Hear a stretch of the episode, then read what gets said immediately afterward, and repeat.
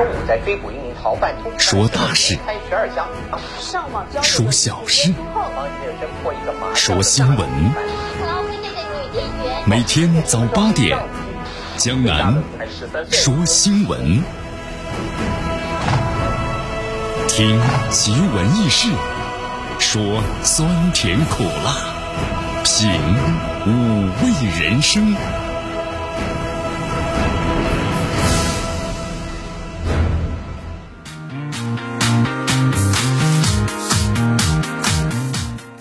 这段时间呢，江南在节目当中呢，一直都温馨提示收音机前的听众朋友们，一定要注意这个保暖，千万别着凉感冒了啊！我们说疫情期间的话，你看你要是有发烧啊、咳嗽的话，去医院的话，那首先要进行筛查，一个很麻烦的过程。那么也许呢，你只是一个很简单的小感冒，对吧？所以说这段时间呢，气温变化很快啊，忽冷忽热，二八月乱穿衣嘛。因为昨天节目当中，江南就谈到了，看到有的朋友们穿的是长袖 T 恤，有的朋友们还穿着是羽绒服啊。好，不管怎么样，希望大家好好的爱惜自己啊！今天最高温度呢十七度，最低温度九度，所以这段时间呢温度还是上来了，我们感受到了春天的温暖。呃，稍稍一活动的话呢，浑身就冒汗，所以希望大家这个时候特别容易着凉感冒啊！一运动呢就出汗，然后呢一坐起来呢就后背发凉。希望大家好好爱护自己啊！今天最高这个。温度呢十七度，最低温度是九度，空气指数呢是优，四十五，西北风是一级。今天的天气是多云见晴。好，我们来关注一下今天江南说新闻的主要节目内容。首先呢，我们一起进入的是资讯早早报，资讯早早报，早听早知道。武汉累计啊收治人数最多的方舱医院正式休舱。防疫措施不严，上海交通执法部门呢集中约谈网约车平台企业，所以大家一定要注意啊！欧洲战役面临巨大的压力。今天的今日话题啊，江南和咱们收机前的听众朋友们，那么将一起呢聊一聊的是，这个病毒太狡猾了，考验欧洲和美国的时候到了。好，大话题啊，足协宣布国足三月份的世界杯预选赛延期集训，同时呢持续到三月二十五号。亚冠淘汰赛赛程呢再调，决赛日期啊不变，两轮提前是一天。好，以上就是今天江南说新闻的主要节目内容。那么接下来呢，我们就一起进入资讯早早报，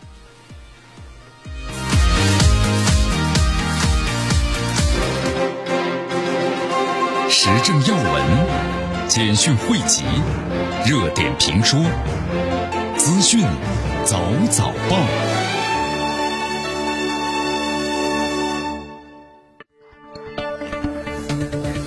资讯早早报早听早知道来下时间呢，欢迎大家继续锁定和关注江南为大家所带来的绵阳广播电视台 FM 九十六点七新闻广播。好，昨天下午啊，十六点左右，最后一批三十四名的患者走出了江汉方舱医院。呃，江汉方舱医院呢，可能咱们有的听众朋友一听的话呢，我们都知道方舱医院，但是江汉方舱医院，其实在这个武汉的方舱医院当中啊，它是开放床位是最多的。累计收治病人人数是最多的，累计出院人人数呢也是最多的方舱医院。方舱医院呢，这个江汉方舱医院是运行了三十四天，在昨天正式休舱了。你看这个方舱医院一说起来的话，我们都知道，它主要收治的都是啊轻症的这个病人，它可能和咱们的正规医院相比的话呢，它呃可能在设施各个方面呢并不是特别的完善，但是呢我们说了。它主要就是一个临时的收治的这么一个场所，起到了很好的一个隔离和救治的作用，让大家尽快的恢复了健康。这个江汉方舱医院呢，是二月三号下午呢五点钟开始改建的，然后在二月五号的下午五点钟就移交给了武汉的协和医院，然后来进行这个接管和运行。当天晚上九点钟就收治了第一位患者，这个床位数啊是一千五百六十四张，呃，在这里面工作的医务人员特别多，二十一个外省的。援鄂的医疗队，武汉市五家医院呢，包括和协和医院，然后共同来进行这个团队的管理的。三十四天时间呢，收治了一千八百四十八名这个病人，转出五百二十一人，出院是一千三百二十七人。其实你看啊，方舱医院的这个修舱，也就代表着咱们在这个武汉，我们说了抗疫这场战斗当中啊，我们取得了胜利。好，虽然现在呢，你看除了这个武汉、呃湖北之外的话呀，咱们其他的省份都没有这个新的增长了新冠病毒啊这个病例，但是我们说了，现在依然是一个非常的严峻的时刻，防疫措施咱们不能够掉以轻心。昨天的话，上海市交通委啊执法总队呢就约谈了有这个滴滴、美团还有首汽等等网约车的平台，就为什么要约谈他们呢？就重申了这个防疫工作的需要，比如说车辆怎么去消毒，咱们的驾驶员的健康的管理，还有全信息的接入，包括书面台账等等的相关的这个防疫措施。因为现在咱们这个上海交通执法委总队啊一检查之后就发现呢，其实在各个方面这个防疫工作呀，特别是网约车做的不好，健康状况也没有。就好像咱们有这规定，但是底下没有去落实。你包括在这个出行的台账中发现，你比如说平台上返回上海的人员当中，从湖北返回上海的人员十七人，那么跟和重点地区返回上海人员有接触的人二十六人，自主申报的只有九个人。就是很多人他没有去申报，也没有说我拉的是从这个湖北或者从其他这个疫区啊返回上海的人。那么这样的话，咱们的规定。就形成一纸空文了。这样的话，对整个的防疫就有很大的影响啊！这我们说了，重大的隐患呐。大家还记得武汉那位被释放的黄女士，对不对？怎么是回到这个北京的？同时呢发热，然后有症状，那这不对整个的防疫有极大的隐患了？这就是管理上的漏洞啊！好，所以说你看，上海市交通执法委总队啊，相关负责人表示了，那么定期。呃，针对呢检查之后啊存在的这些问题，就必须要责令落实和整改，同时还要组织实施呢回头看的这个复查，企业呢一定要敦促整改措施，一定要严格的落实，这不能变成了一纸空文。那么如果要是经过再次检查之后呢没有落实的话，那么就下架或者停止这个服务，然后呢整顿，对吧？那这样的话可能才有深刻的教训呢。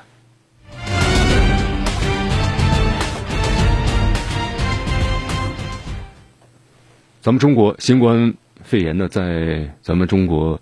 政府果断的处置措施之下，你看，今年整个春节，很多朋友说宅在家里头了。其实我们说了，这样的宅是为了更好的明天的生活，对吧？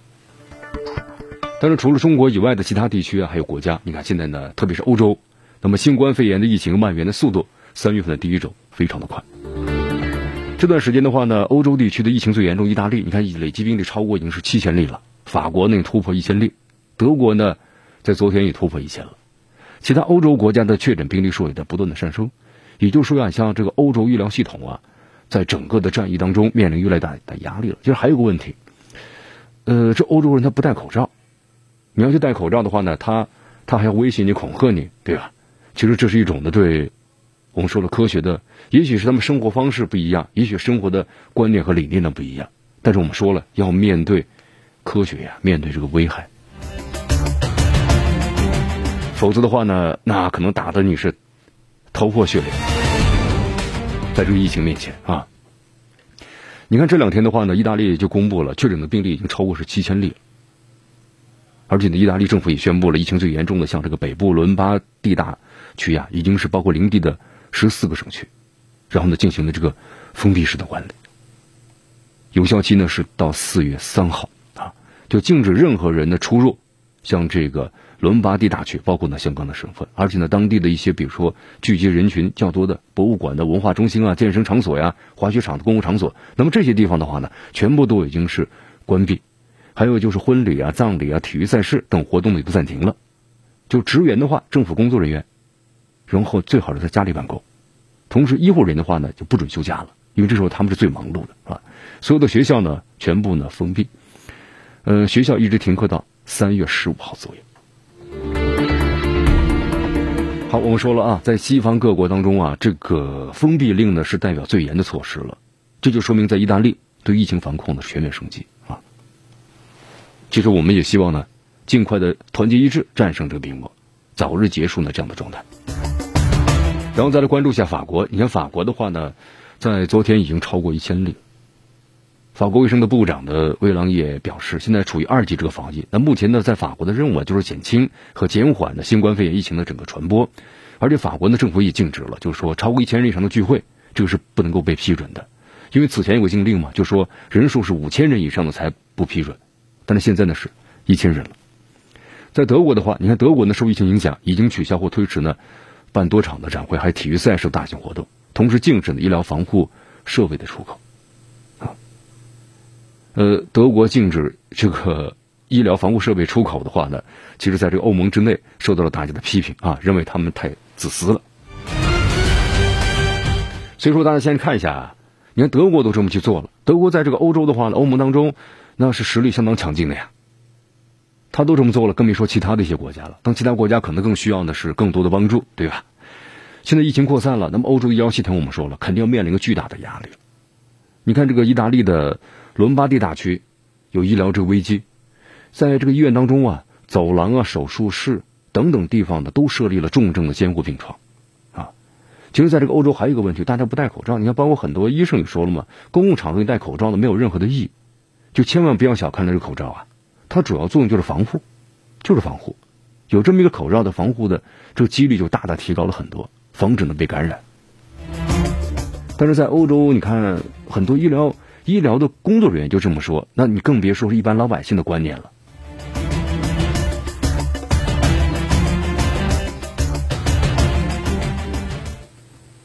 好，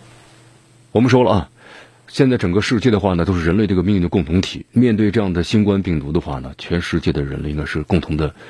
联系在一起，对吧？紧紧的团结在一起，众志成城的去对抗这个病毒。但是总有些人和总有些国家，在这个时候呢，却是无端的去指责去别人。你看这个美国国务卿蓬佩奥近日做新冠病毒呢，他就说了，这个病毒我我把它喊作是武汉的冠状病毒，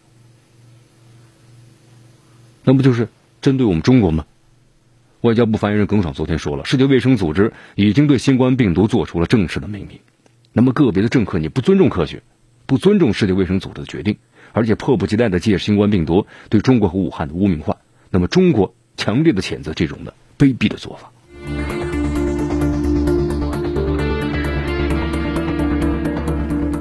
说这话的当然是在美国极少的这些政客，对吧？像在这个美国的话，作为这个学者，大多数人来说。那么对中国呢都是非常支持的，你看和点赞啊！美国加利福尼亚大学的圣迭戈分校的专家日前在接受新华社记者采访时这样说道：“中国的科研人员呢分享的新冠肺炎相关的信息，对抗击疫情非常非常的重要。那么美国医学界啊正在从其中吸取呢相关的经验。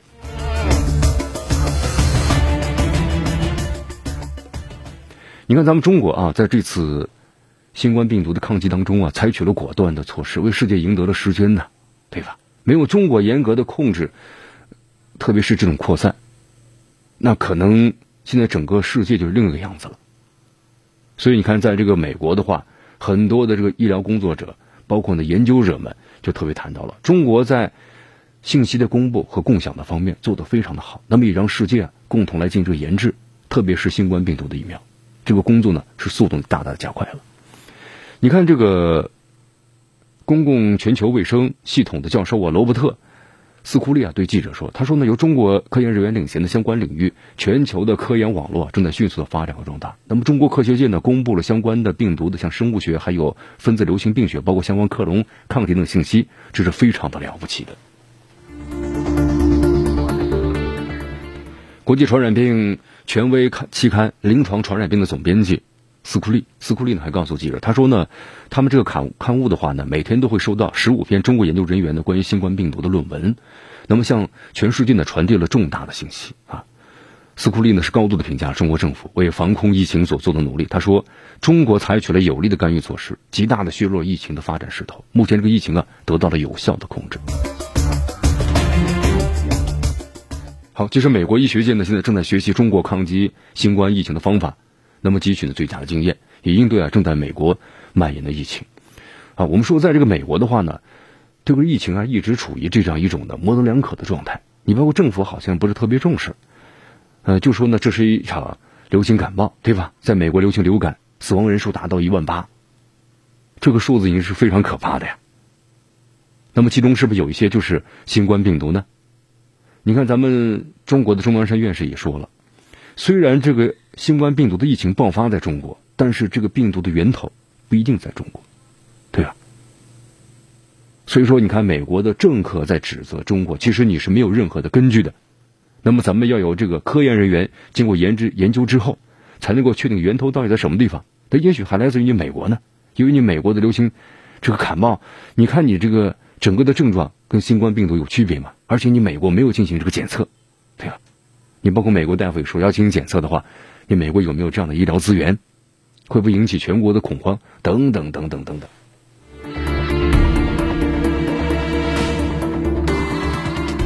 好，其实对于我们的学者来说啊，你看，包括像这个加美国加州的大学圣迭戈分校流行病专家呢，呃，这个科斯拉这样说的。他说，新冠疫情啊，其实提醒我们了，在科学和公共卫生领域展开国际合作，这是非常重要。好，继续锁定和关注江南为大家所带来的资讯早早报。迎着晨光，看漫天朝霞，好的心情。好听的新闻，走进江南说新闻，新闻早知道，与江南一起聆听江南说新闻。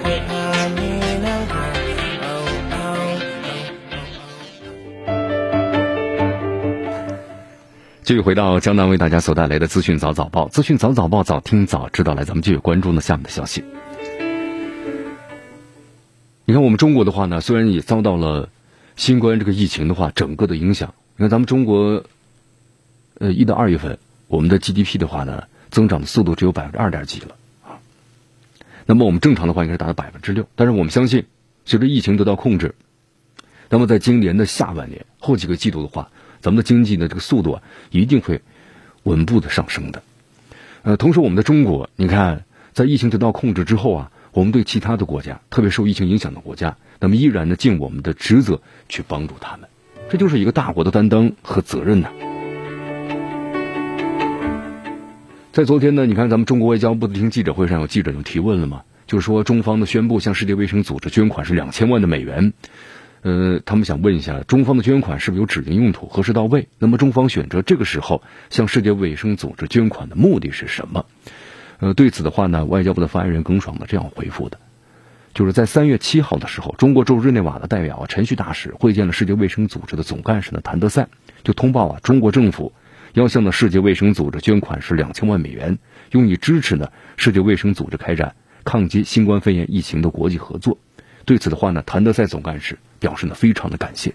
同时也赞赏中国，因为中国本身就在全球疫情。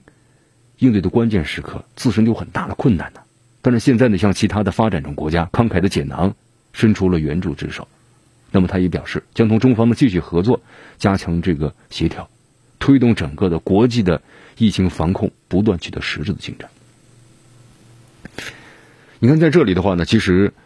我们中国的这次捐款呢。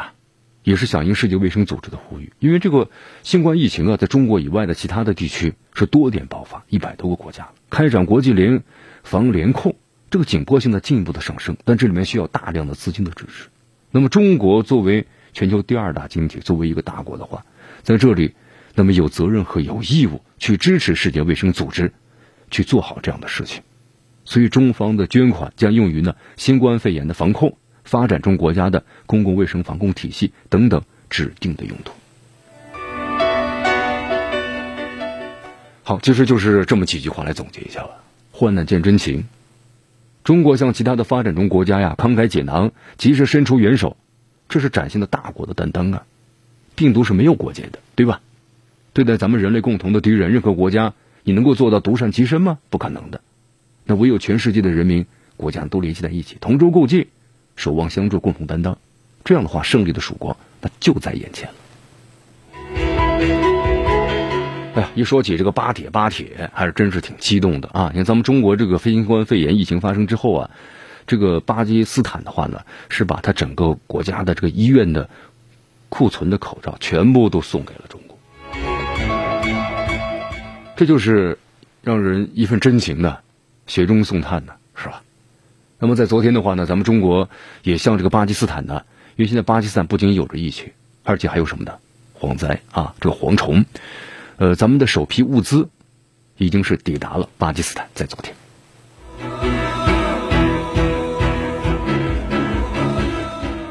你看这个巴基斯坦不仅要面对病毒还要面对蝗虫所以巴铁呢确实挺难的。咱们中国疫情发生之后你看巴基斯坦第一时间送来三十万只医用口罩和其他的防护装备。三十万只啊，这是巴基斯坦全国所有的公立医院全部的库存，全部都抵达过来了啊。所以咱们中国呢，尽力的回报着他们。你看，呃，昨天的六十九点九吨的抗这个蝗虫还有抗疫的药物啊物资抵达了巴基斯坦，所以说咱们网友们的评价就是。感谢这个巴铁呀，掏家底的帮助啊，兄弟来了，是不是？还有的网友们这样写的，都会好起来的，互相的帮助，共度难关。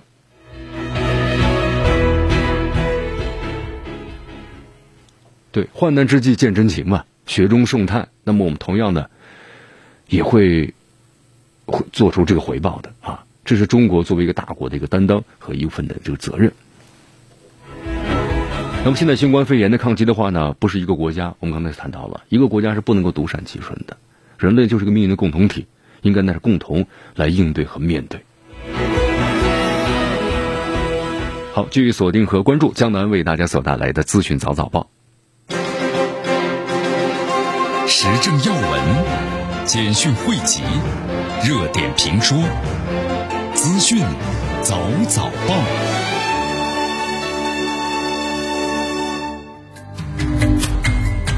资讯早早报，早听早知道。来一下时间呢，欢迎大家继续锁定和关注江南为大家所带来的绵阳广播电视台 FM 九十六点七新闻广播。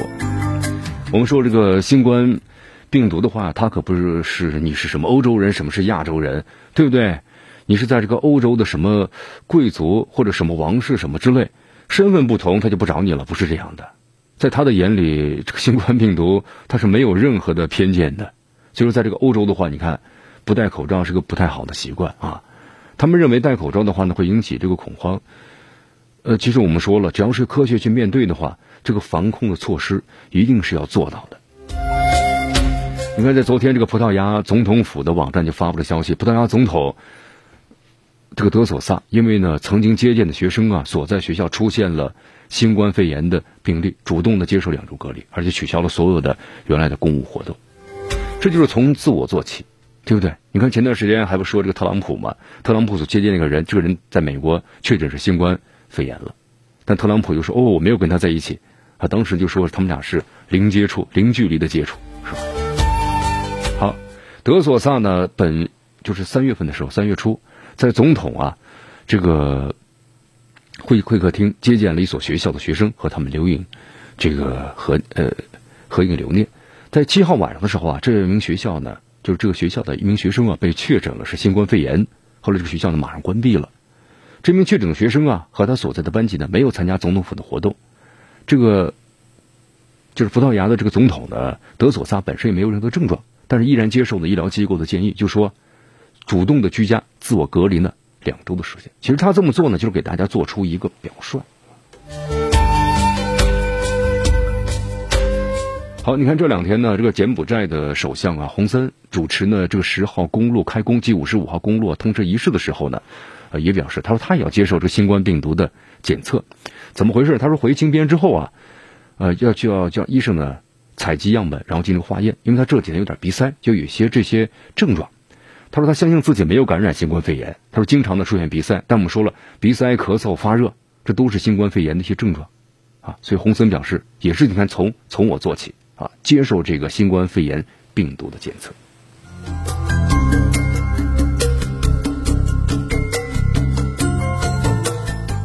所以说，面对这样疾病的时候呢，不是靠这个个人的这个勇气啊，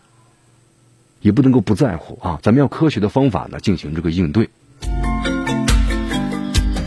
你看，在昨天的话呢，美国联邦卫生官员和美国的加州州长啊。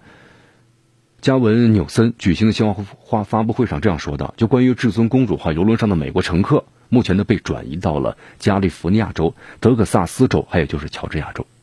就是接受这个检查啊，还有十四天的隔离期。你看，咱们中国在这方面做出了很多很好的这些经验，就是世界其他国家面对新冠病毒的时候，它不是从零做起。你看，咱们中国就发现，第一，这个病毒的话呢，它的潜伏期啊，就是发作时间一般就十四天左右。”所以说，这个隔离期呢，必须要做足十四天的时间啊！这就为其他的国家，你没必要再去这个自己去摸索了，先隔离十四天。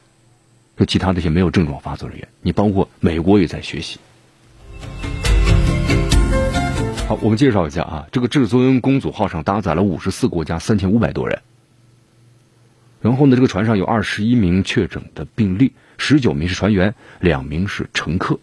呃，现在这个本来最后一站呢是要由旧金山呢途经墨西哥，但是现在的话呢，这最后一站呢完全的取消了。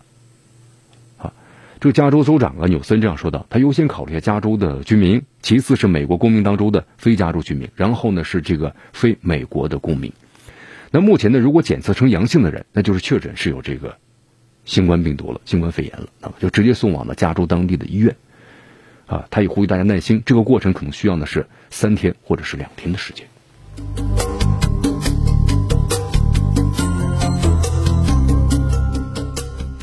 好，我们再回到咱们的亚洲啊，咱们的邻国这个韩国，韩国这两天的话，疫情呢也在这个上升。你看，在昨天的话呀，韩国呢也中央防防疫对策部也发表新闻发布会，就是表示啊，将改为呢每天上午十点钟。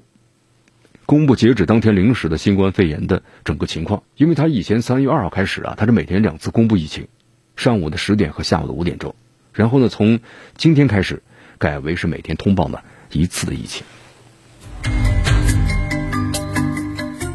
好，你看韩国昨天呢是新增了二百四十八例，现在韩国整个达到了是七千多例了，已经是啊，呃，同时呢，韩国就是昨天的话呢是十二天以来吧首次低于三百例。所以，韩国总统文在寅啊对此表示，韩国的新增病例的速度啊正在减缓，但你说不能够乐观。确实啊，你看，包括咱们中国新冠病毒整个的疫情控制啊，已经处于一个平稳的状态了，但是呢，对于全球来说，属于一个高发的状态。所以你看，在多国的情况之下呢，都出现了新冠病毒的感染的病例。呃，在这个时候的话呢，像重大的什么集会啊。人员聚集的密集场所啊，特别是一些爆发疫情的比较严重的国家，那么都应该呢禁止和停令。但是呢，你看在昨天的话呀，代号为“寒冷反应”的北约联合军，在挪威北部呢展开了军事演习。这次的演习据说有十个国家、一点五万名的士兵呢来参加演习了。本来你平常演习呢也没有什么，但是现在我们说正处于疫情期间，而且呢，根据了解的话呀，在这个演习即将开始前几天呢。挪威的国防军当中就出现了新冠病毒的感染的病例，而且多个参演的，呃，这个国家的军队当中啊，也有士兵感染了。疫情当前，这个国和国家携手举行联合军演，你会不会加速传播这个新冠病毒呢？有的国家呢，看也特别担忧，所以芬兰的武装部队啊，当天就发表声明了，由于受这个新冠疫情的影响。所以，芬兰的军队呢不参加在挪威举行的寒冷反应北约的军事军演啊。挪威这次本来是这个芬兰要原计划参加是四百人，但这次的话，因为新冠肺炎疫情的影响，那么不参加了。好，但是其他的国家呢，依然北约国家呢还是在这个参与啊。但参与的话呢，你看美国军事网站呢报道了，说当天一名原计划参加呢这个寒冷反应的联合军演的美国士兵。在意大利的那不勒斯海军支援设施执行期间呢，被感染了新冠病毒，目前呢接受隔离的治疗。这是第一例啊，就是驻欧洲的美军士兵感染的新冠病毒的病例。那么同时，你看被感染之后的话呢，包括德国，德国一名联邦国防军的士兵，那么也被确认感染了这个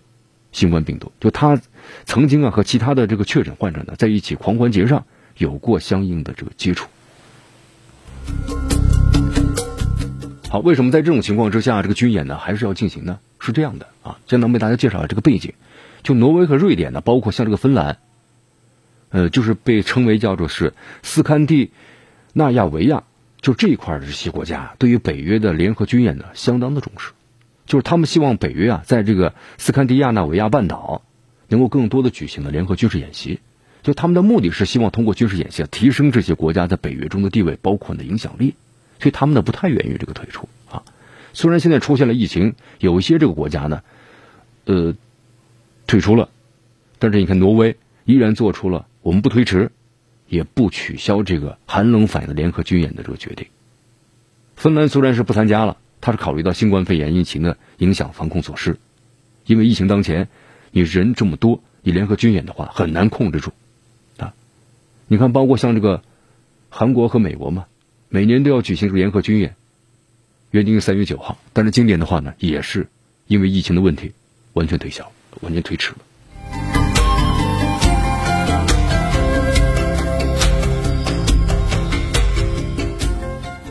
好，其实你看啊，包括这次在挪威进行的北约联合军事军演呢，发现新冠病毒感染者的话呢，其实应该有几个选择，要不就停止，对不对？那么要把军演呢从室外改到室内，用计算机进行军演，减少人员的接触，因为人员接触太多以后你很难控制啊。那么第三就是隔离感染者之后呢，继续军演，啊，但是目前来看的话呢，第一种可能性要大一些，就是这次军演呢有可能会停止。好，这里是江南为大家所带来的资讯早早报，资讯早早报，早听早知道。继续锁定 FM 九十六点七绵阳广播电视台新闻广播，继续关注我们的节目。呃，我们再来关注一下 MH 幺七科技。好，在昨天上午的时候啊，荷兰当地呢上午开庭，对四名涉嫌是击落的马航 MH 幺七客机的嫌犯进行审判。四名这个嫌疑人呢，被控还是犯有这个。谋杀罪，因为我们都知道啊，呃，在二零一四年的七月十七号的时候，这架失事的 MH 幺七客机，它是从荷兰的阿姆斯特丹飞往的马来西亚的首都吉隆坡。那么这架客机的话呢，在乌克兰靠近俄罗斯的东部边境呢是坠毁了。这个机上呢有一百九十六名荷兰人，二百九十八名的乘客以及呢机组人员全部遇难了。啊，在之后经过调查，就荷兰安全委员会呢发布了消息，认定客机呢是遭到一枚。山毛榉的导弹呢所击落的啊，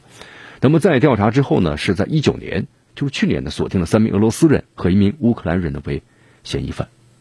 那是花费了数年的时间啊，然后现在呢，经过这个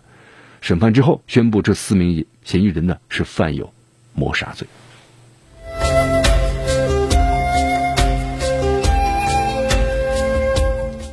好，以上呢就是今天资讯早早报的全部内容。那么接下来呢，我们就进入今日话题。进入话题啊，咱们今天谈到的话题呢，还是跟这个新冠病毒呢有很大的关系。这个新冠病毒呢，确实是很狡猾，就有点有点有变异的这样的一种感觉啊。同时啊，我们说了，除了中国以外的其他地区呢，都处于这个病毒的一个高发期。现在正是考研和欧洲，特别是美国的时候到了。那么今天咱们今日话题啊，就为大家谈一谈。